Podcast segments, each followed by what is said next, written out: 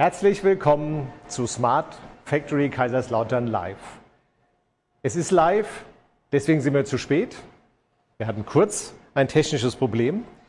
Wir haben heute ein sehr spezielles Thema, industrielle KI mit künstlicher Intelligenz zur nächsten Stufe von Industrie 4.0. Wir haben einen sehr prominenten Gast zugeschaltet, den ich hier äh, begrüßen möchte. Professor Wolfgang Wahlster sitzt in Berlin und wird mit Professor Ruskowski vom, auch vom DFKI, Professor Wahlster ist ehemaliger CEO des DFKI und Martin Ruskowski ist noch aktiv am DFKI.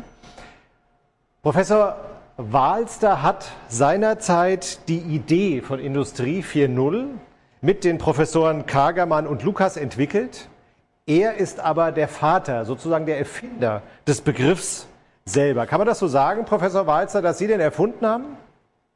Ja, ja, auf jeden Fall. Fall. Wir haben äh, in der Forschungsunion der Bundesregierung die Aufgabenstellung äh, bekommen, äh, zu überlegen, was kann man mit cyberphysischen Systemen in der deutschen Wirtschaft zu tun. Und dann haben wir äh, viele Gebiete untersucht, von Medizin bis Handel und äh, sind dann aber auf die Produktion gekommen, wir meinten, dass äh, jeder zweite Arbeitsplatz in Deutschland immer noch direkt oder indirekt ja von der Produktion physischer Waren abhängt und dass es insofern gut wäre, jetzt nochmal die Produktion in Deutschland auf Vordermann zu bringen. Und deshalb hatten wir dann den Begriff cyberphysische Produktionssysteme entwickelt. Das gefiel der Kanzlerin aber gar nicht, ist zu komplex, kann man so nicht erklären und hat uns die Aufgabe gestellt, das war dann um Weihnachten 2010, also vor fast äh, zehn Jahren jetzt, äh, da einen vernünftigen Begriff zu finden. Und da hatte ich dann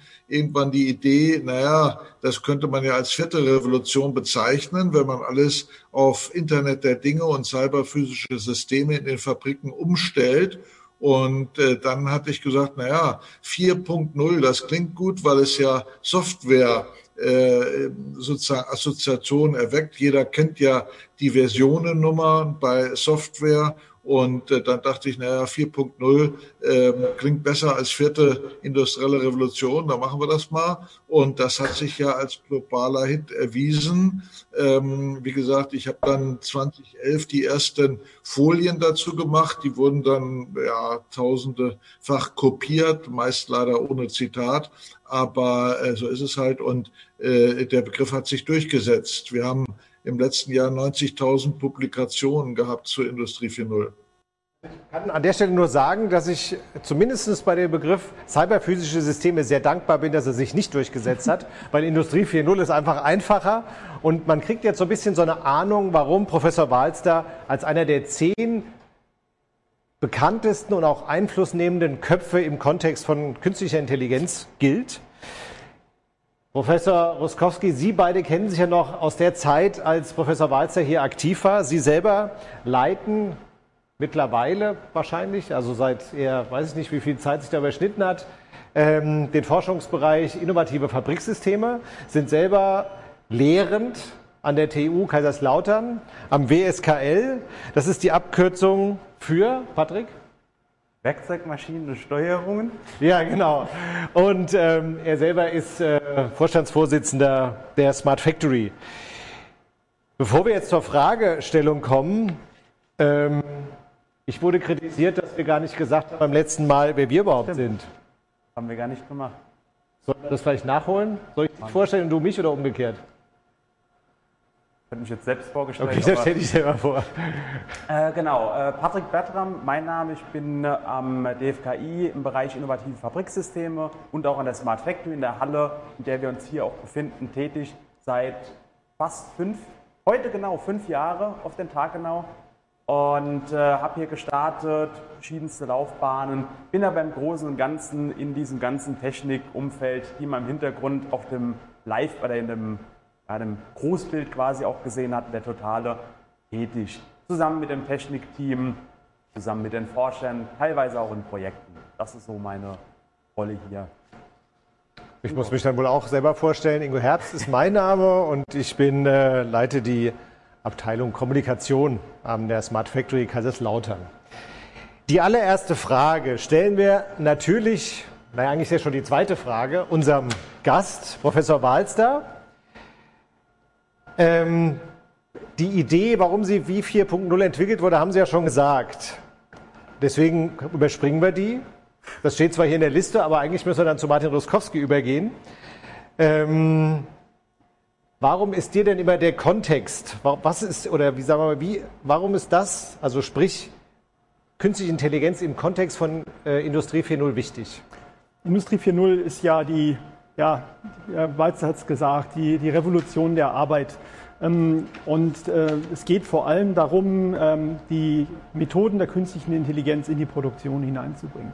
In den vergangenen industriellen Revolutionen ging es immer um technische Fortschritte. Das kann ja von der, äh, von der Mechanisierung über die äh, elektrische Antriebe bis hin zur Automatisierungstechnik. Automatisierungstechnik sind schon Rechner in der Produktion, aber die sind alle unabhängig voneinander. Bei diesen cyberphysischen Produktionssystemen geht es ja darum, dass diese Rechner jetzt plötzlich miteinander reden. Das können die aber nicht so ohne weiteres tun, sondern die müssen ja äh, Intelligenz bekommen. Und hier kommt nun die künstliche Intelligenz ins Spiel, wobei die künstliche Intelligenz ein riesengroßes Spektrum an Methoden der Informatik abbildet. Das geht von lernenden Methoden über Entscheidungssysteme, über wissensbasierte Systeme. Und letztlich geht es darum, tatsächlich Maschinen zu bauen, ja, die sich besser auf Menschen einstellen. Und das ist ein ganz, ganz wichtiger Aspekt dabei. Und wie gesagt, es geht dabei nicht um diesen engen äh, Begriff des maschinellen Lernens und der neuronalen Netze, was momentan so mit KI gleichgesetzt wird, leider, sondern es geht wirklich um dieses ganz große Spektrum äh, der Informatik. Wie müssen wir Systeme, Maschinen bauen, dass sie halt besser mit uns Menschen zusammenarbeiten? Das ist eigentlich der wesentliche Hintergrund. Wenn wir uns jetzt die KI angucken, alles, was Sie, Herr Professor Roskowski, erzählt haben, mal zurück äh, zu Herrn Professor Walster. Als damals das DFKI gegründet wurde, konnte man da schon erahnen, welche Rolle die KI in der Produktion spielen wird? Nein, das war nicht der Fall. Wir haben 1988 auch mit anderen Themen angefangen. Die ersten Projekte haben sich damals mit dem Thema Sprachverstehen beschäftigt, was ja heute noch aktuell ist. Dann hatten wir auch uns damit beschäftigt, wie kann man mathematische Beweise automatisch führen. Und das dritte Thema, das hatte ein bisschen schon in Richtung Industrie ein ähm, äh, Fokus, das war die automatische Konfigurierung oder Konfiguration komplexer Anlagen. Das ist aber sozusagen eine Vorstufe der Fertigungstechnik, ja, wie äh, kann ich ein äh, komplexes Projekt äh, durchführen, äh, wie mache ich das, wie strukturiere ich das, äh, wissensbasierte Ingenieursysteme hatten wir gesagt, aber von Smart Factory war 1988 noch nicht die Rede. Das hat ja dann Herr Züge entwickelt durch Inspiration von dem Smartphone oder Smart Home auch. Okay, wir haben noch was vergessen. Es ist ja eine Live-Sendung, das heißt, Sie können live Fragen stellen. Wenn Sie info at smartfactory.de eingeben, dann schicken Sie uns eine Frage und unsere beiden Gäste müssen die dann sozusagen ad hoc beantworten, in der Hoffnung, dass Sie das können. Aber ich bin da sehr zuversichtlich. Sie haben eben äh, diese Rekonfiguration als äh, Stichwort gehört. Ja? Das ist bestimmt doch auch jetzt in dem neuesten Demonstrator, spielt das, glaube ich, auch eine Rolle wenn man an äh, den Modulaustausch denkt, an das, die ganzen Systeme und Hilfssysteme, können Sie dazu einfach mal was sagen? Ja, also das ganze Thema äh, der KI und der äh, Originalideen, die Herr Walster für die Industrie 4.0 hatte, die haben wir wieder aufgegriffen. Ähm, wir mussten halt feststellen in den letzten zehn Jahren, dass dieser, diese ursprüngliche Idee wirklich dieser vierten Revolution, dass sich alles ändert, dass eine Produktion ganz anders aufgebaut werden muss, dass das verwässert wurde. Das ist aber völlig normal, wenn es in die industrielle Praxis kommt, dann äh, fängt man an, ja, mit, mit kurzfristigen Lösungen zu arbeiten. Und dann war es häufig, ja, wir nehmen Daten aus den Anlagen raus und äh, gucken uns die mal in der Cloud an.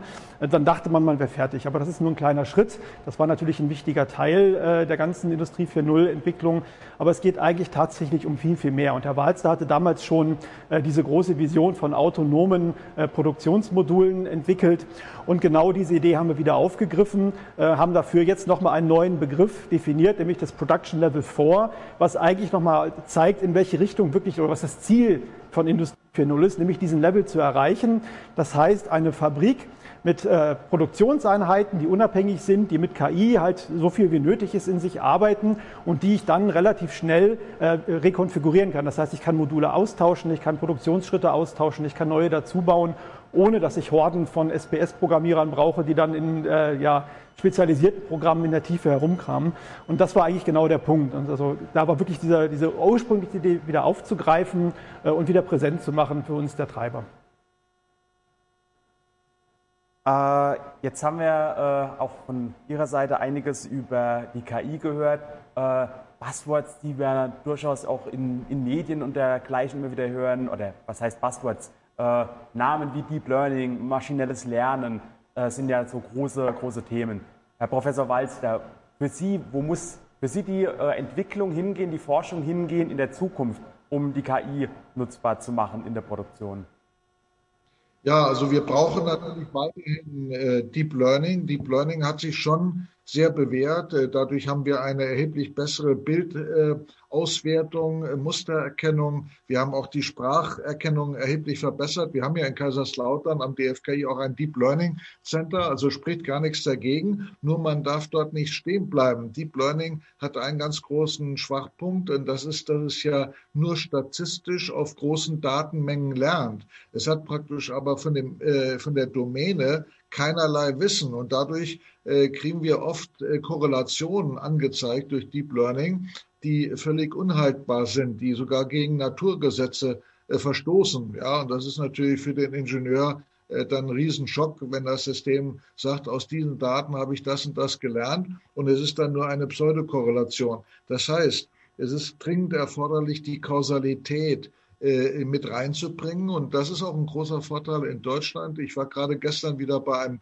Mittelständler, wo ich da im äh, Beirat und Aufsichtsrat bin, äh, wo in der Produktion natürlich neben dem äh, sturen statistischen Lernen ganz wichtig ist, das Ingenieur-Know-how in die digitalen Zwillinge hineinzubringen und die als Korrektiv äh, für gelernte äh, Regeln sozusagen ähm, äh, zu nutzen. Denn dann kann man sagen, hey, also was du da gelernt hast, äh, das ist zwar eine Hypothese, aber die, der kann ich nicht zustimmen. Da haben wir also eigentlich Evidenzen, die sprechen absolut dagegen. Und dann äh, macht das äh, Sinn, dass man also das Zusammenspiel zwischen symbolischem Wissen über Kausalitäten und Deep Learning zusammenbringt. Ja, Sie gehen in Richtung in die Forschung. Vielleicht können Sie noch ein paar Worte dazu sagen und vielleicht auch, wie sich das aktuell niederschlägt, in was für Forschungsprojekte, wenn da welche existieren. Ja, also das, was Herr Walzer geschildert hat, gibt es ja auch diesen Begriff der hybriden KI. Tatsächlich äh, dieses maschinelle Lernen zusammenzubringen mit den wissensbasierten Systemen und Entscheidungssystemen, weil am Ende so ein, so ein Learning-System kann meistens nur äh, Wahrscheinlichkeiten berechnen. Das kann also sagen, das stimmt zu 95 Prozent überein. Und mit dieser Information muss ich was machen und das ist entsprechend genau dieses äh, Ansatz des Wissens da reinzubringen. Ähm, Im Produktionskontext kommt da noch ein ganz spezielles Wissen rein, nämlich dass der Ingenieure und der Techniker die Anlagen bauen und die ganz konkret dort äh, ja schon äh, lange Erfahrung haben, Anlagen zu bauen. Und für mich äh, ergibt sich da so eine gewisse Parallelität äh, zur klassischen Regelungstechnik. Die klassische Regelungstechnik, selbst zu Hause, die Heizungsregelung funktioniert ja so, ein Sensor merkt, es ist zu kalt, also mache ich die Heizung weiter auf, oh, jetzt ist es zu warm, ich mache es wieder zu. Das ist ein sehr, sehr einfaches Prinzip. Und äh, das kann man natürlich übertragen jetzt auf sehr, sehr komplexe Systeme, wo dann ein einfacher Temperatursensor nicht mehr reicht, sondern ich habe halt ein neuronales Netz. Das gibt mir halt diese äh, Korrelation, die Herr Walzer gerade erwähnt hat. Und dann tue ich etwas, nämlich ich, äh, zu regeln. Ich muss dann daraus was ableiten äh, und dann muss entsprechend was passieren. Nur ich muss ja sicherstellen, dass das, was passiert, auch das ist, was ich möchte und dass das hinterher auch funktioniert und dass das Ganze nicht instabil wird. Wenn ich einen schlecht eingestellten Heizungsregler habe, dann wird es die ganze Zeit zu warm und zu kalt, ähm, aber ich habe nie die Temperatur, die ich will. Und das gleiche Problem hat man auch und das äh, in, der Produktion bei solchen komplexen Anlagen. Und deswegen braucht man halt das Wissen der Ingenieure. Und ähm, da kann man natürlich dann extrem viel mit veranstalten. Wir haben viele Forschungsprojekte. Ich möchte mal eins rausgreifen, was jetzt gerade heute in die Presse gegangen ist, was gestartet wird, das Projekt Research. Da geht es darum, wie man diese Methoden einsetzen kann, um im Bereich des Recyclings aktiv zu werden. Wie kann ich halt Materialien klassifizieren, die, aus dem, äh, die in den Recyclingprozess reinkommen oder da rauskommen? Ähm, ähm, welche Materialien sind das? Anhand von Mustern zu erkennen, welcher Kunststoff das ist, um den Sorten rein recyceln zu können. weil man natürlich nicht jedes kleine Fitzelchen markieren kann. Ähm, also da kann man mit solchen Methoden der künstlichen Intelligenz wirklich extrem äh, gute Dinge äh, bewirken. Ähm, es sind aber halt immer Schlüsselbausteine. Das heißt, dieses lernende System, was jetzt diese Klassifizierung macht, das ist alleine ja nicht lebensfähig, aber im Prozess des Recyclings, ich nutze die Information, ich äh, werde das Material auch entsprechend wiederverwerten, da entsteht dann die wirkliche Leistungsfähigkeit daraus. Und da zeigt sich dann wirklich die richtige künstliche Intelligenz erst oder das intelligente Verhalten dieses Systems. Jetzt haben wir später ja auch noch das äh, Thema der intelligenten Steckverbinder. Äh, bei dem Thema spielt ja auch Normung, Zertifizierung eine Rolle. Inwiefern ist denn Normung und Standardisierung äh, interessant oder wichtig für äh, die Industrie 4.0 und für das äh, auch Production Level 4, was auch ein Begriff ist, den Sie geprägt haben? Das ist natürlich, äh, solche Methoden setzen sich immer nur durch, äh, wenn sie äh, breit von vielen eingesetzt werden. Und ein wesentliches Ziel einer Normung und Standardisierung ist ja, dass nicht jeder was anderes macht, sondern dass alle in eine Richtung denken.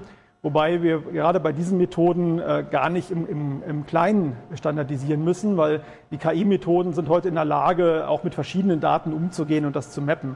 Aber die Prinzipien, die Standards, äh, die Art und Weise, wie ich auch so eine Software zum Beispiel einsetze, da ist es extrem äh, wichtig, dass wir äh, Standards haben, erstmal deutschlandweit, europaweit, letztlich irgendwann global, aber der Fokus ist erstmal auf Deutschland. Ähm, und äh, also das ist aus meiner Sicht eine extrem wichtige Sache. Und auch Herr Walster ist ja in diesem Bereich der Standardisierung der KI extrem aktiv und äh, dabei, das entsprechend voranzutreiben. Ich glaube, Herr Walzer, Sie haben gerade im Auftrag der Bundesregierung eine, ähm, eine Normungs-Roadmap zusammen mit dem DFKI und mit dem äh, DKE erarbeitet. Können Sie ein paar Worte dazu sagen? Ja, vielen Dank. Ja, das war ein Auftrag äh, des Bundeswirtschaftsministers, Herrn Altmaier. Und wir haben jetzt ein Jahr dran gearbeitet, haben jetzt über 260 Seiten zusammengestellt. Das kommt als Buch, ist gerade im Druck heraus. Das nennt sich Deutsche Normungsroadmap Künstliche Intelligenz und ist weltweit die erste solche Roadmap und Roadmap in dem Sinne, dass wir erstmal feststellen, Bilanz ziehen, welche Normen gibt es denn schon? Und das ist doch eine ganze Menge auch bei ISO international oder durch das W3C, das sogenannte World Wide Web Konsortium. Diese Norm haben wir zusammengestellt, mal systematisiert, kategorisiert und dann haben wir weiße Flecken auf der Landkarte festgestellt, zusammen mit DIN und DKE, wo es noch keine Normen gibt, aber die wir jetzt dringend brauchen. Zum Beispiel Herr Ruskowski sprach ja eben äh, zum Beispiel von verteilter künstlicher Intelligenz, wo wir also Bots und Multiagentensysteme haben. Da brauchen wir natürlich eine Interoperabilität zwischen den Agenten und äh, da äh, muss äh, noch stärker standardisiert werden, in welcher Sprache eigentlich die Agenten zum Beispiel das austauschen. Da gibt es so eine Vornorm, aber die ist noch nicht offiziell DIN oder ISO. Also nur mal am Beispiel. Und ähm, das lief sehr gut. Wir haben 250 Leute haben sich beteiligt unter meiner Leitung und DIN und DKE haben da wirklich äh, Wochen und Nächte verbracht, äh, das, diese Roadmap zu erstellen.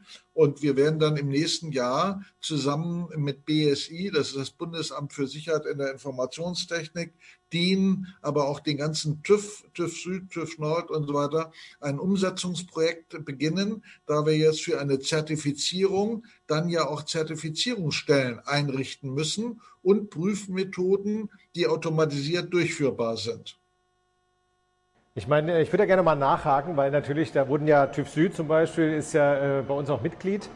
Für was braucht man denn im Kontext künstliche Intelligenz solche Normen? Was kann man denn da überhaupt festlegen? Ich kann mir das als Laie jetzt gar nicht so richtig vorstellen, was man da vorschreibt. Bei einem Stecker, was wir gleich auch noch Thema haben, finde ich das irgendwie nachvollziehbar, dass die zusammenpassen. Aber warum ist das bei künstlicher Intelligenz auch wichtig? Ja, ist ganz wichtig, weil äh, denken Sie ans autonome Fahren zum Beispiel. Wir müssen ja, um ein Fahrzeug dann vom TÜV Süd, und wir haben einem DFKI ein großes Projekt mit dem TÜV Süd dazu, müssen wir auf einen Prüfstand stellen und dann wird das System, kriegt dann sozusagen seinen Führerschein, was ja normalerweise der Mensch hat, ne, wenn es automatisch fährt.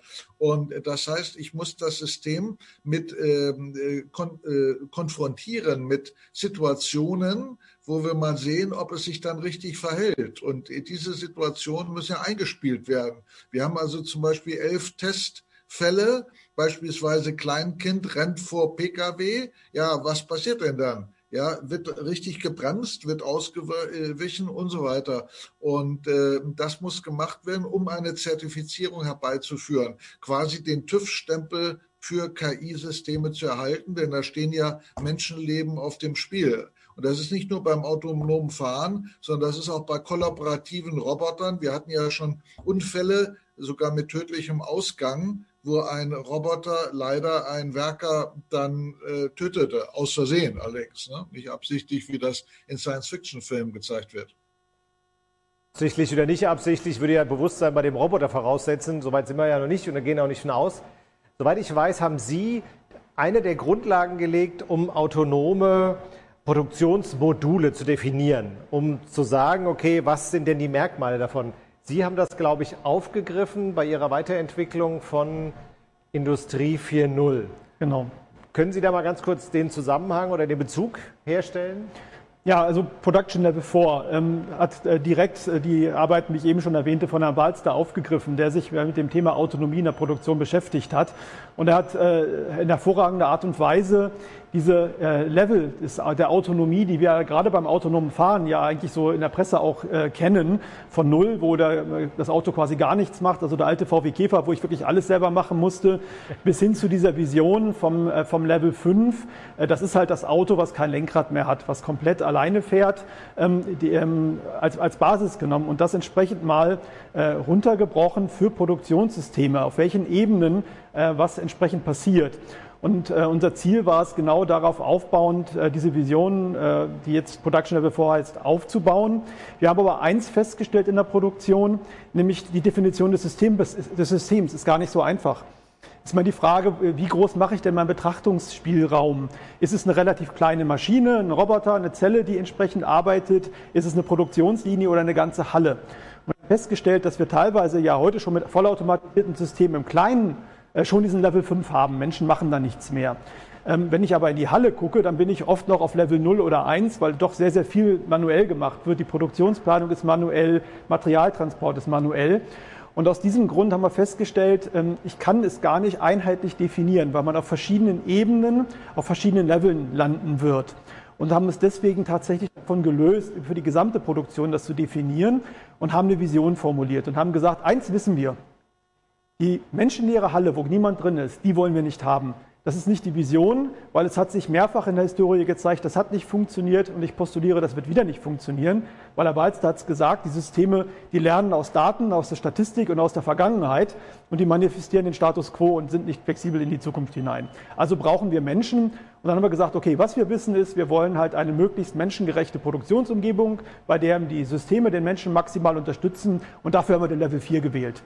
Das ist unsere Vision, um ganz klar zu machen, wir wollen nicht menschenleere Produktion haben, sondern wir wollen schauen, dass der Mensch maximal unterstützt wird. Und das kann im Detail sehr unterschiedlich sein. Das kann der manuelle Arbeitsplatz sein, der de facto auf, äh, im manuellen Bereich auf Null ist, aber der Mensch soll trotzdem unterstützt werden, dass er von Tätigkeiten wie, äh, wie kriege ich denn mal meine Auftragsdaten, kann ich mal schnell den Arbeitsplan nachschlagen, dass er in dem Bereich unterstützt wird und dass der Materialfluss optimiert wird. Und das war eigentlich so dieser gesamte Hintergrund, den wir dabei genommen hatten. Also es referenziert eins zu eins auf dem, was Herr Walster gemacht hat, bringt es nur in die Realität der echten Produktionshalle, die ein mannigfaltig komplexes Thema ist. Äh, jetzt haben Sie den Menschen in der Produktion ja aufgegriffen und die ursprüngliche Definition kam ja von Ihnen, Herr Walster. Wie sehen Sie denn den Menschen in der zukünftigen Fabrik, in der zukünftigen Produktion? Ja, ich stimme da mit Herrn Roskowski 100 äh, Prozent überein. Er hat das sehr gut formuliert. Natürlich, der Mensch wird auch weiterhin im Mittelpunkt in der Produktion stehen. Und das hat auch noch einen weiteren Grund, den ich immer propagiere. Äh, man muss ganz klar sehen, dass die sogenannten sensomotorischen Fähigkeiten von Menschen absolut unübertroffen sind. Sensomotorik bedeutet einerseits die äh, Fusion sehr vieler unterschiedlicher sensorischer Eindrücke in Realzeit und die Auswertung inhaltlicher Natur. Das kriegen wir heute mit KI auf keinen Fall hin. Und äh, das Zweite ist äh, natürlich die Aktuatorik, ne? Äh, Sensormotorik, äh, die Hand zum Beispiel. Wir arbeiten jetzt auch am DFKI schon seit 20, 30 Jahren auch in der Robotik, aber wir haben noch keine so flexiblen Greifer gefunden, wie das die menschliche Hand. Die menschliche Hand hat auch Nachteile, aber sie ist unheimlich flexibel. Das hat ja Herr Ruskowski gesagt. Wir können in bestimmten Situationen, ja, kann sich der Mensch dann sehr schnell noch so verrenken mit seiner Hand, dann klappt es doch. Stellen sich einen Handwerker vor, der jetzt irgendwie an so einer Maschine, einer Fertigungsmaschine was reparieren soll. Das kriegen Roboter heute Stand heute nicht hin. Ich will nicht ausschließen, dass es äh, in 50 oder 100 Jahren mal geht, aber Stand heute auf jeden Fall hat der menschliche Werker Fähigkeiten, die wir unbedingt äh, benötigen. Er muss eben dann vielleicht von anderen Robotern unterstützt werden, aber die sind ihm untergeordnet und die haben auch nicht die Leistungsstärke. Ich sage das populär immer, gucken Sie sich mal unsere Fußballer an. Wir haben die Robotfußballer, äh, da sind wir zum über äh, siebenmal schon Weltmeister gewesen und im DFKI. Aber trotzdem, wenn Sie natürlich unsere Roboterfußballer vergleichen in ihrer Sensormotorik, äh, da können Sie sogar, in, brauchen Sie keinen Bundesligaspieler zu nehmen, äh, können Sie in die Bezirksliga gehen, die spielen alle besser. Das muss man ganz klar sagen und das liegt eben an der ganz tollen Sensormotorik, die der Mensch jetzt genetisch sozusagen mitbekommt. Jetzt äh, haben wir den Menschen in der Produktion noch ein anderes großes Thema. Wir hatten auch äh, schon die KI, die darauf achten muss, dass sie vielleicht einen Menschen nicht überfährt. Äh, ein anderes wichtiges Thema ist ja auch irgendwie das Thema Datensouveränität. Und in dem Zuge gibt es ja das äh, Projekt, das europäische Projekt Gaia X. Inwiefern hängt das denn mit Ihrer Vision von Production Level 4 zusammen, Herr Oskowski? Ja, Gaia X hakt eigentlich genau äh, bei diesem Thema ähm, der, der, der Standard und der Interoperabilität äh, ein. Ähm, es ist ja nicht so, dass eine Produktion jetzt nur in einer einzigen Halle stattfindet, sondern moderne Produkte werden ja quasi weltweit gefertigt. Wir haben Lieferketten, die weltweit unterwegs sind. Und es ist äh, natürlich eine Sache, solche Produktionsmodule tatsächlich in der Halle stehen zu haben. Äh, ganz andere Sache ist es aber wirklich, die äh, auch übergreifend zu vernetzen, entlang der gesamten Lebensdauer und der Produktionszeit eines Produktes. Ähm, zum Teil werden ja Bauteile vorgefertigt, dann werden sie zum Lieferanten gebracht, der entsprechend oder ein Zulieferer, der entsprechend was daran tut, dann werden sie zurücktransportiert. Das heißt, wir haben äh, die Notwendigkeit einer Durchgängigkeit, gerade in der Produktion zwischen diesen einzelnen Schritten. Und Gaia X ist ja diese Vision wirklich der universellen Vernetzbarkeit von, äh, von Einheiten es ist ja noch vieles in der Definition und gerade hier in der Smart Factory sind wir im Bereich der, der Produktion ja diejenigen, die das wirklich ausformulieren, wie das Ganze aussehen muss. Das heißt, äh, ja, wir haben dort die Standards, wie ich jetzt diese Produktionsmaschinen äh, übergreifend miteinander zu vernetzen habe. Das ist halt ein nicht triviales Problem. Ähm, die Funktionalität, da wird oft drüber gesprochen, aber wie mache ich es denn dann real? Wo läuft denn die Software? Über welche Schnittstellen tausche ich das denn aus? Wie kriege ich die denn mal von einem Rechner auf den anderen? Das sind so alles Themen, die gelöst sein müssen. Und genau hier hakt halt Gaia X ein und möchte das Thema halt entsprechend lösen.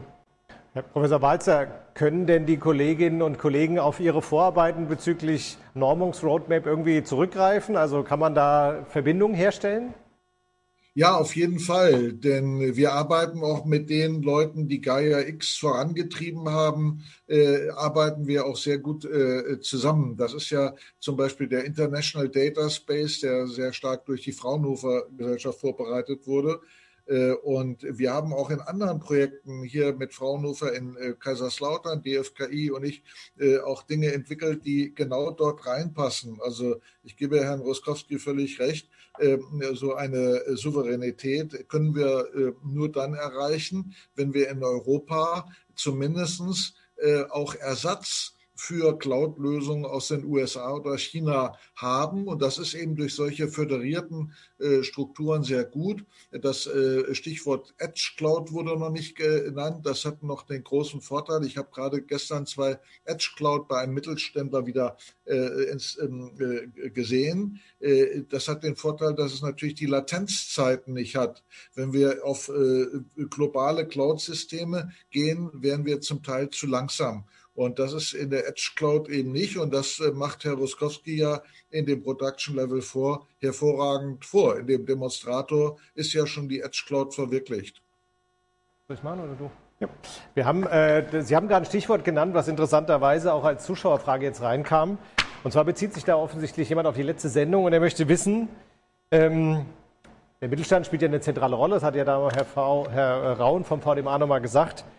Wie kann denn ein Mittelständler überhaupt an KI-Methoden kommen? Also wie kann der das denn nutzen, wenn er maximal 250 Leute hat? Kann er das ja schlecht selber entwickeln. Wie ist denn das in Deutschland organisiert? Das ist äh, halt wirklich ein spannendes Thema, wo äh, ja schon äh, vor einiger Zeit im letzten Jahr äh, sehr, sehr stark äh, darüber diskutiert wurde.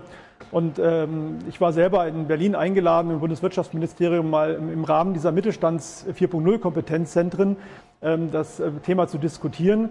Für Industrie 4.0 und Digitalisierung ist das ja schon seit längerem etabliert. In allen Bundesländern haben wir Standorte, wo sich Mittelständler hinwenden können, insbesondere auch hier bei uns in Kaiserslautern. Ähm, und dort habe ich den Vorschlag gemacht, genau diese Zentren auszubauen, um das, was wir KI-Trainer nennen.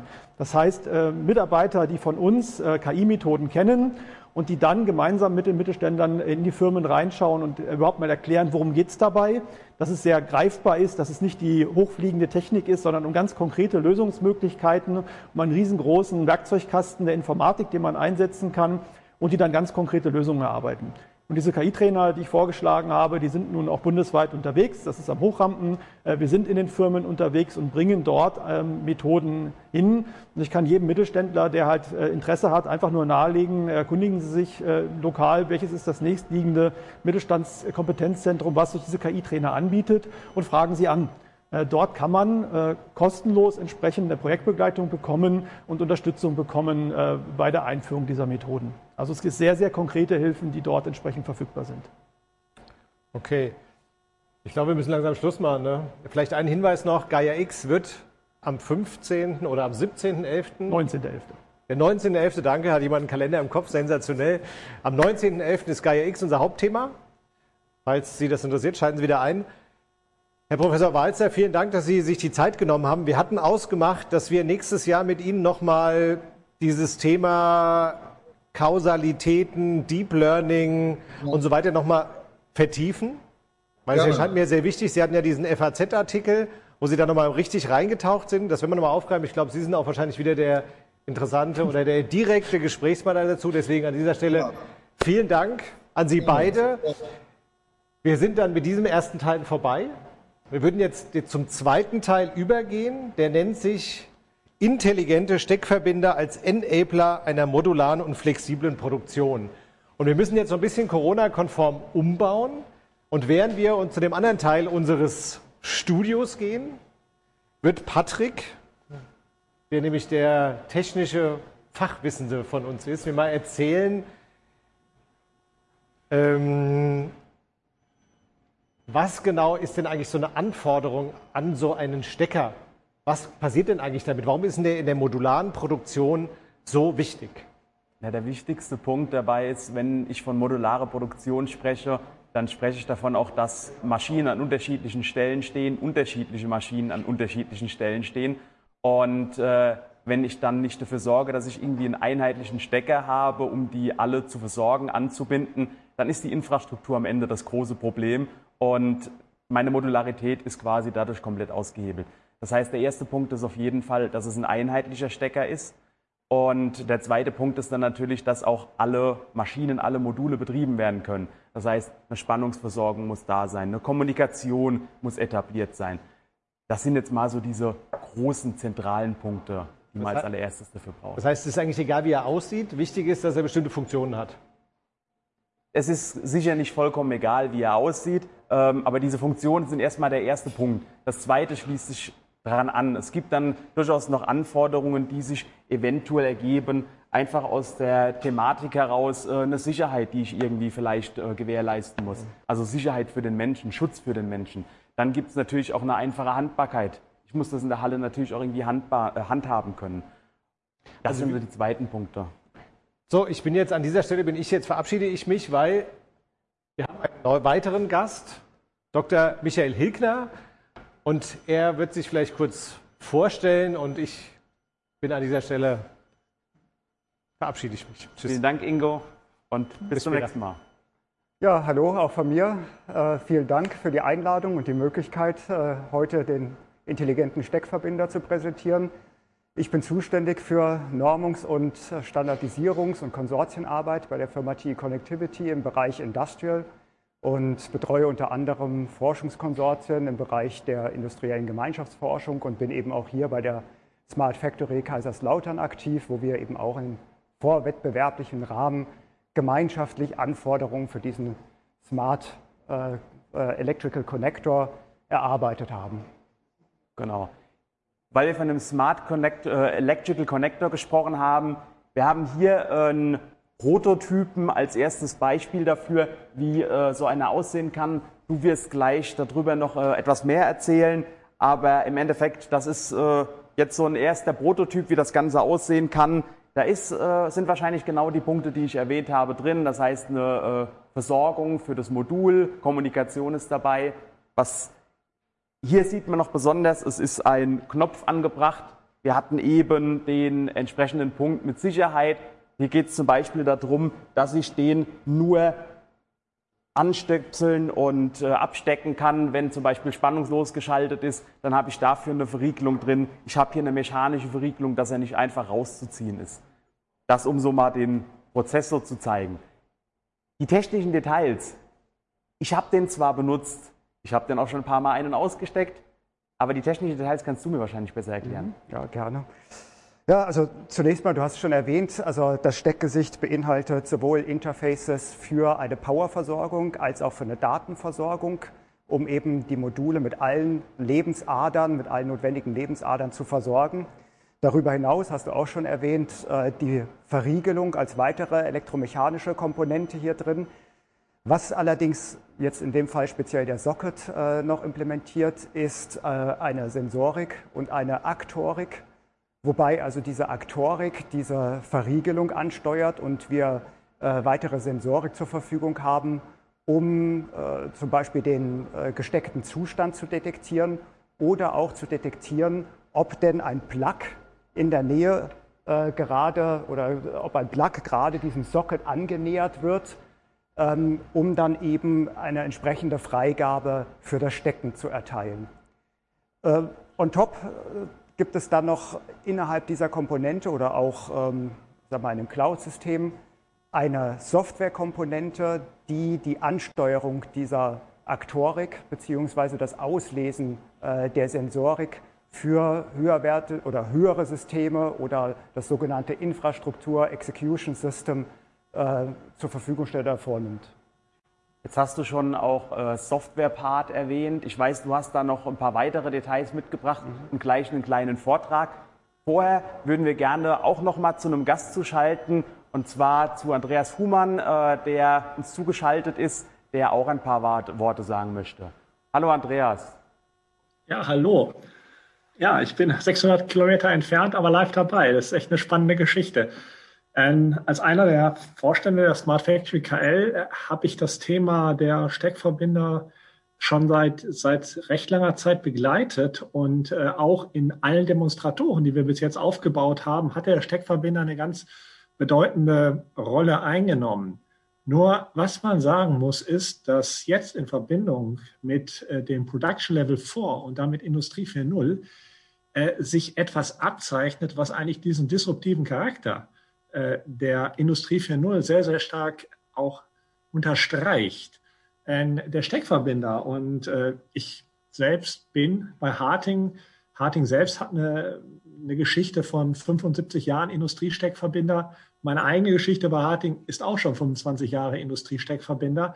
Habe die Evolution dieser Steckverbinder über diese 25 Jahre lang miterlebt und auch mitgetrieben. Nur was wir jetzt beobachten im neuen Demonstrator, im Production Level 4 Demonstrator, ist, dass wir nicht mehr von einem rein evolutionären Schritt sprechen können, sondern wir haben disruptiv eine komplett neue Technologie im Bereich der Connectivity, die durch die Autonomie äh, bedingt wird. Und warum ist das so? Unser Demonstrator ist ein hochwandelbarer Demonstrator mit zum Teil vollständig autonomen Produktionsmodulen.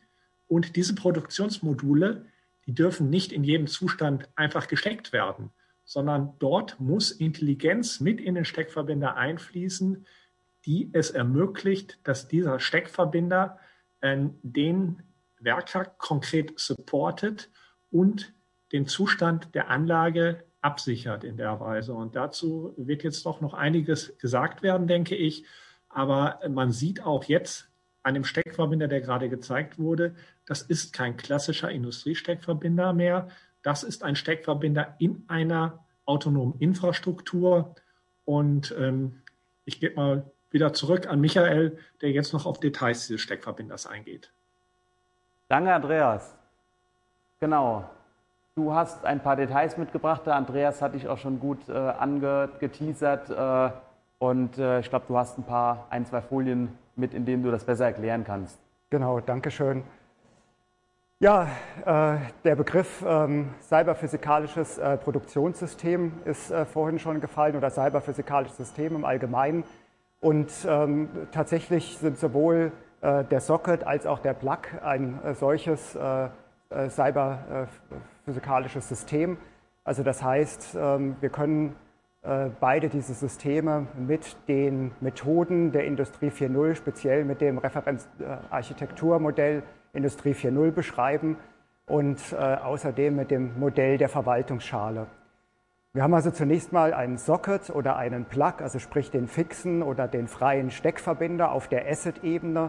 Das sind, wie gesagt, ähm, äh, physikalische äh, Komponenten, die äh, rein passiv sein können, wie im Falle eben des Plugs, oder die auch eine aktive Kommunikation beherbergen können, wie im Fall des Sockets. Aktive Kommunikation ja deshalb auch notwendig, weil die Informationen, die die interne Sensorik zur Verfügung stellt, ja kommuniziert werden muss, beziehungsweise andersrum, dieser Socket äh, beinhaltet ja auch eine Aktorik, die eben auch über dieselbe Kommunikation dann wiederum angesprochen werden kann.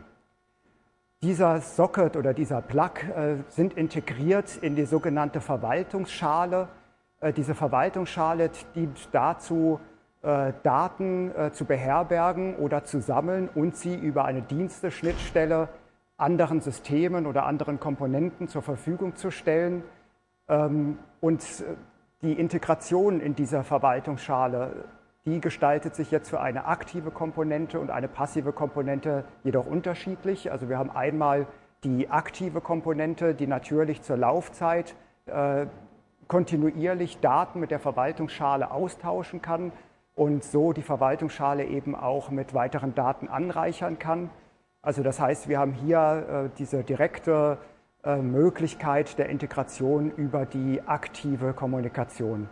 Für äh, den passiven Plug gestaltet sich das ein bisschen anders. Da äh, muss ich den Abgleich zwischen den Daten der Verwaltungsschale und dem Zustand des Plugs gegebenenfalls über einen externen Pfad äh, zur Verfügung stellen.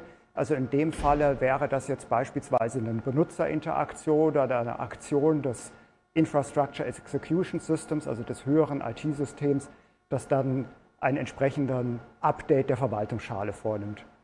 Das ist also diese Integrationsschicht und ganz wichtig ist hier zu erwähnen, äh, diese Kommunikationsschicht, also die standardisierte Industrie 4.0 Kommunikation ist also der wesentliche Aspekt, den wir hier vorangetrieben haben in der Smart Factory Kaiserslautern.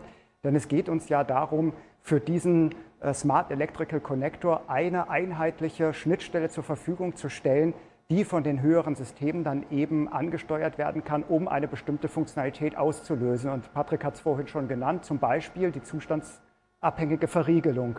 Ich möchte nicht, dass dieser Stecker abgezogen werden kann, solange er noch, äh, solange das Modul, an dem er steckt, eben noch unter Spannung steht.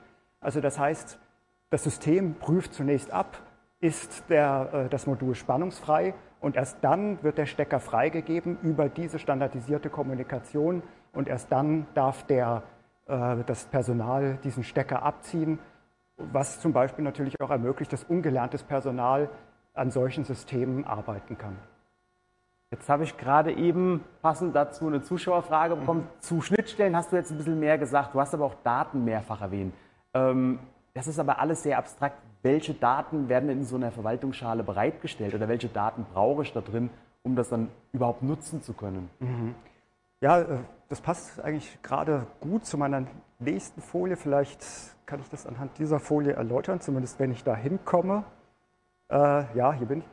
Und zwar, äh, welche Daten dort ähm, beherbergt werden oder gesammelt werden, hängt im Grunde auch stark ab davon, welche Anwendungsfälle, English Use Cases, ich denn mit diesem Steckverbinder realisieren möchte. Jetzt haben wir uns natürlich speziell konzentriert auf das Inbetriebnehmen eines Moduls oder das Außerbetriebnehmen eines Moduls. Daneben gibt es natürlich auch noch ähm, ja, den Use Case äh, des reinen Betriebs, also Operation hier auf dieser Folie. Und diese Use Cases lassen sich also sehr gut erfassen oder beschreiben mit den Diagrammen äh, der Unified Modeling Language. Da gibt es also so ein Verhaltensdiagramm und ein Strukturdiagramm, womit man dann einzelne Zustände oder Übergänge im Detail untersuchen kann. Und aus der Gesamtheit dieser Betrachtung ergibt sich dann für die Verwaltungsschale ein Datenmodell und zusätzlich im Grunde genommen auch die äh, Schnittstellenfunktionen oder die Service-Schnittstellen die diese Verwaltungsschale dann eben auch zur Verfügung stellen muss. Ja, an der Stelle, äh, wir haben vor allen Dingen ja, das Sequenzdiagramm, äh, ich sag mal, als eins der wesentlichen Tools benutzt. Ähm, ich würde an der Stelle mal übergeben an meinen Kollegen Simon Altor von Weidmüller, der uns das im Detail erläutern kann. Ich würde vorschlagen, Simon, stell dich selbst vor. Ja, vielen Dank. Erstmal beste Grüße nach äh, Kaiserslautern. Mein Name ist Simon Althoff. Ich bin Technologieentwickler bei Weidmüller und habe mich mit äh, Michael und Andreas äh, stark für das Thema intelligente Steckverbinder in einer wandelbaren und modularisierten Fertigung eingesetzt. Ähm, genau. Ähm, ich möchte das ganze Thema jetzt mal ein bisschen technischer betrachten, indem wir uns mal anschauen, was gibt es da eigentlich? Wer kommuniziert hier mit wem? Und habe hierfür auch einmal ein Sequenzdiagramm mitgebracht für den Use Case Commissioning and Connect beziehungsweise den, den Use Case, ich stecke ein Modul an. Sieht im ersten Moment so ein bisschen äh, durcheinander aus, aber man hat, äh, ist eigentlich ganz einfach. Wir gehen einfach mal durch. Ähm, wir sehen hier fünf farbige Spalten, die die einzelnen Akteure in diesem System darstellen. Von links nach rechts ist es ganz links der User, also die Werkerin, der Werker auf dem Hallenboden der das äh, Fertigungsmodul einstecken möchte. Dann als nächstes in Blau dargestellt ähm, der, der Socket an sich, der physikalische Socket, der sowohl an den Infrastrukturknoten als auch an den einzelnen Fertigungsmodulen verbaut ist, der, wie wir schon gehört haben, Sensorik besitzt, der Aktorik besitzt, aber der vor allem auch kommunikationsfähig ist. Und diese ähm, Kommunikationsfähigkeit, die benötige ich, um von dem eigentlichen physikalischen von der physikalischen Komponente die Informationen in die Verwaltungsschale ähm, rüberzuspiegeln. Das ist äh, hier die Spalte in der Mitte, wo ich die ganzen Daten und Informationen des Sockets einmal speichere. Der Plug selber taucht hier gar nicht auf, weil er nicht kommunikationsfähig ist. Aber nichtsdestotrotz besitzt er hier eine Verwaltungsschale, äh, in Grau dargestellt, ähm, wo die Informationen des Plugs hinterlegt sind, die ich während der Inbetriebnahme benötige. Ganz rechts haben wir das äh, Infrastruktur oder Infrastructure Execution System. Das ist eine Wortneuschöpfung, äh, die wir hier in dem Projekt durchgeführt haben in Anlehnung an das äh, Manufacturing Execution System, weil wir der Meinung sind, dass Infrastruktur sich ändert. Die bleibt nicht mehr statisch, sie wird deutlich flexibler, sie wird deutlich vermaschter und wir brauchen Systeme, die die Informationen dieser Infrastruktur einerseits zusammenfassen, als auch ähm, entsprechend überwachen können. Wie sieht dann also die Inbetriebnahme eines Moduls aus? Wir können das immer von äh, zwei Seiten uns anschauen. Zum einen ähm, kann äh, das Infrastruktursystem oder Infrastructure Execution System, das übergeordnete System, eine Anweisung geben. Bitte, lieber Werker, stecke folgendes Fertigungsmodul an folgende Infrastruktur an. Oder die Werkerin der Werker entscheidet eigenständig, ich möchte ein Modul an folgendes, folgenden Infrastrukturknoten anschließen. Das Ergebnis ist in beiden Fällen das gleiche. Das heißt, äh, die Werkerin der Werker geht los, nimmt den Stecker und steckt den äh, oder, oder nähert sich dem, dem Socket an, der verbaut ist über die RFID-Kommunikation zwischen den beiden Komponenten. Also der Reader ist im Socket verbaut. Erkennt er eben, wenn sich der RFID-Tag, der im äh, Plug sich befindet, sich nähert und äh, der Reader liest eine Identifikation aus, erkennt, was ist das eigentlich für ein Plug. Diese Information sendet er seiner Verwaltungsschale zu, die eine Kompatibilitätsprüfung durchführt. Das heißt, es gibt unterschiedliche Kriterien, um zu verstehen, darf ich jetzt diesen Plug in den entsprechenden Socket schieben, ja oder nein. Genau, und an der Stelle ähm, fordert die Verwaltungsschale des äh, Sockets die Informationen über das Infrastructure Execution System des Plugs an möchte erstmal wissen, was ist das für ein Plug? Ähm, hat er das gleiche Steckgesicht? Da gibt es unterschiedlichste Kriterien, die man abfragen kann. Und ist dann dieser äh, Kompatibilitätscheck erfolgreich, würde der ähm, Steckverbinder, also der, der Socket, deblockieren. Da hat er auch eine Blockierfunktion optional, dass ich eben überhaupt gar nicht in der Lage bin, physikalisch den äh, Plug auf der Socket zu schieben ist der, die Kompatibilitätsprüfung erfolgreich durchgeführt, bekommt äh, die Werkerin, der Werker eine Information, ob sie den äh, stecken darf oder nicht, den äh, Plug, beispielsweise durch einen Farbumschlag einer LED von Rot nach Grün. Dann weiß die Werkerin, der Werker, ich darf jetzt in dem Moment äh, den Plug an den, äh, auf den Socket draufschieben. Der Socket erkennt eben hier, ich wurde gesteckt und äh, jetzt kommen wir so ein bisschen Richtung Informationsmodellierung und setzt dann seinen Status auf gemated, also ich bin gesteckt. Die Verwaltungsschale selber kann diese Information A erstmal kommunizieren, aber B zum Beispiel auch dafür nutzen, um einen Steckzyklenzähler eins nach oben zu iterieren. Gleichzeitig steht ja diese Mating-Information, also folgender Socket würde mit folgendem Plug äh, gesteckt, auch dem übergeordneten System zur Verfügung, welches dann über eine Routine beispielsweise auch für die Verwaltungsschale des Plugs, der ja nicht kommunikationsfähig ist, auch hier den Steckzyklenzähler um eins nach oben zu setzen.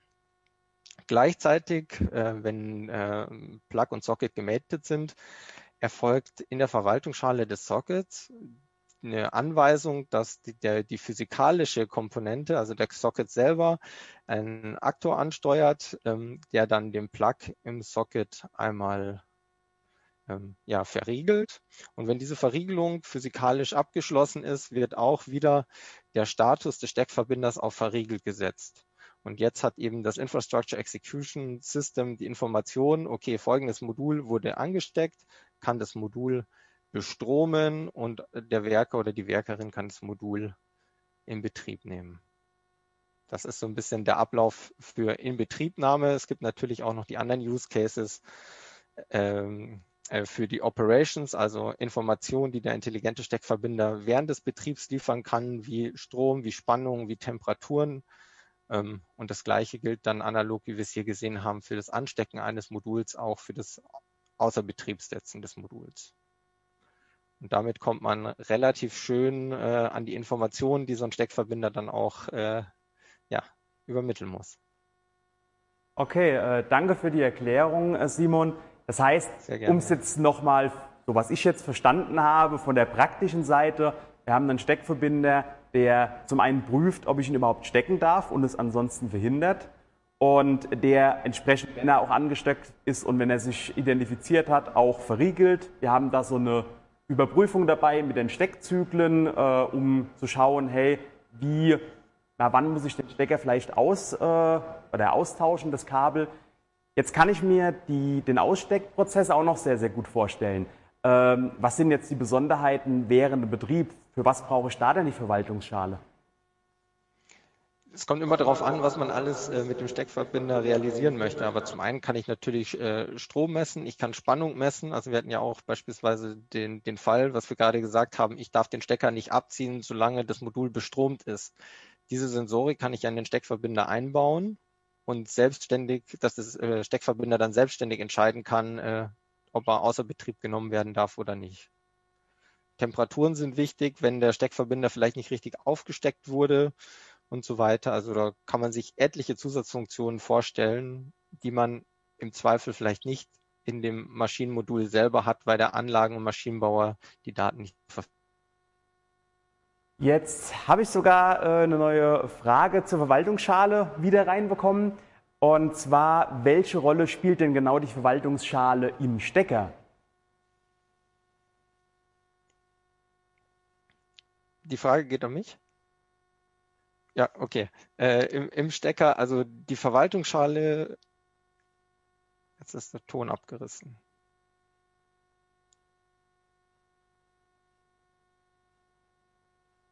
Simon, wir haben, ich bin dir nur ins Wort gefallen. Okay, äh, bei mir war gerade der Ton weg. Ich weiß nicht, äh, woran es lag.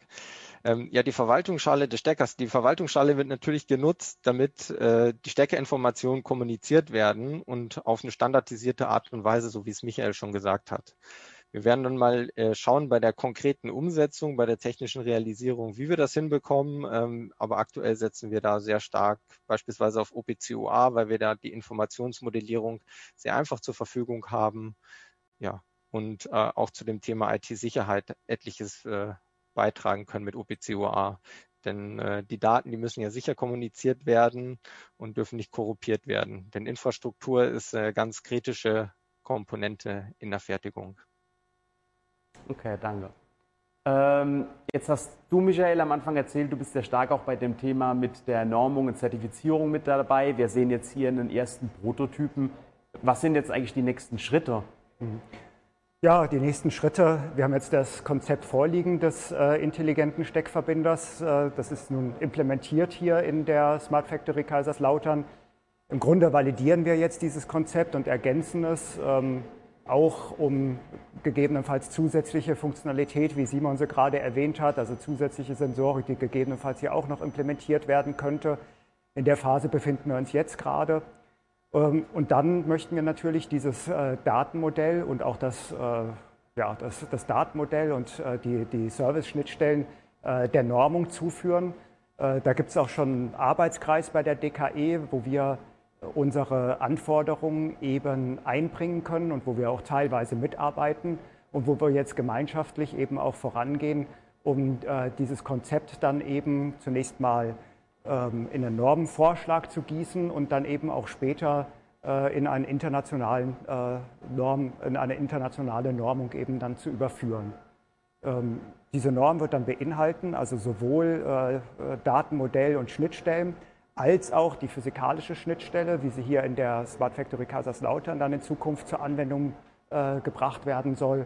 Und da werden wir Hersteller uns eben weiterhin Richtung eines Ansatzes, so wie äh, Professor Walster und äh, Professor Ruskowski das im Grunde genommen ja auch schon motiviert hatten, ähm, ja, äh, zusammensetzen und weiter vorantreiben. Kann man äh, dabei irgendwie eigentlich einen zeitlichen Horizont geben, wie lange sich sowas noch zieht oder bis wann ihr glaubt, dass der Steckverbinder einsatzbereit ist für eine Industrie? Naja, also, ähm, also ich denke mal, an der Stelle wird wahrscheinlich Entwicklung und äh, Normung ab einem gewissen Zeitpunkt parallel verlaufen, äh, wenn denn die Normung, ich sag mal, einen gewissen Reifegrad denn erlangt hat. Ich würde jetzt davon ausgehen, äh, nachdem wir den internationalen Normvorschlag bei der DKE vorbereitet haben, äh, wird dann, äh, werden dann auch international Iterationen ähm, notwendig sein bzw. durchgeführt werden. Ähm, ich würde davon ausgehen, dass man so in ein, zwei Jahren zu einem relativ reifen Zustand gekommen ist, sodass wir die Implementierung eben auch im Kontext von, ähm, ja, ich sag mal, Real-Life-Fertigungsanlagen sehen werden. Okay. Äh, dann mit Blick auf die Uhr kommen wir auch wieder zum Ende von unserer Sendung. Vielen Dank, Michael. Vielen Dank auch Simon für das Zuschalten. Auch nochmal Danke an die anderen Gäste, die wir hier haben. Wir sehen uns nächste Mal wieder am 19. November. Ingo Herbst hat es bereits angesprochen. Das nächste Thema ist Gaia X. Also wenn Gaia X Interesse ist, auf jeden Fall einschalten. Wir haben auch eine kleine Besonderheit im Vergleich zu den zwei Live-Formaten, die wir bisher schon hatten. Und zwar werden wir von diesem Stundenformat etwas abweichen. Wir werden äh, das eher eine halbe Stunde anpeilen. Wir werden auch keine zweigeteilten Themen machen, einfach um den Leuten natürlich, die sich für ein Thema interessieren, auch die Möglichkeit zu bieten, dafür einzuschalten und nicht mitten in dem Format eventuell zuschalten zu müssen. Dementsprechend nächstes Mal eher eine halbe Stunde. Ich freue mich aufs Einschalten für nächstes Mal und danke fürs Zuschauen.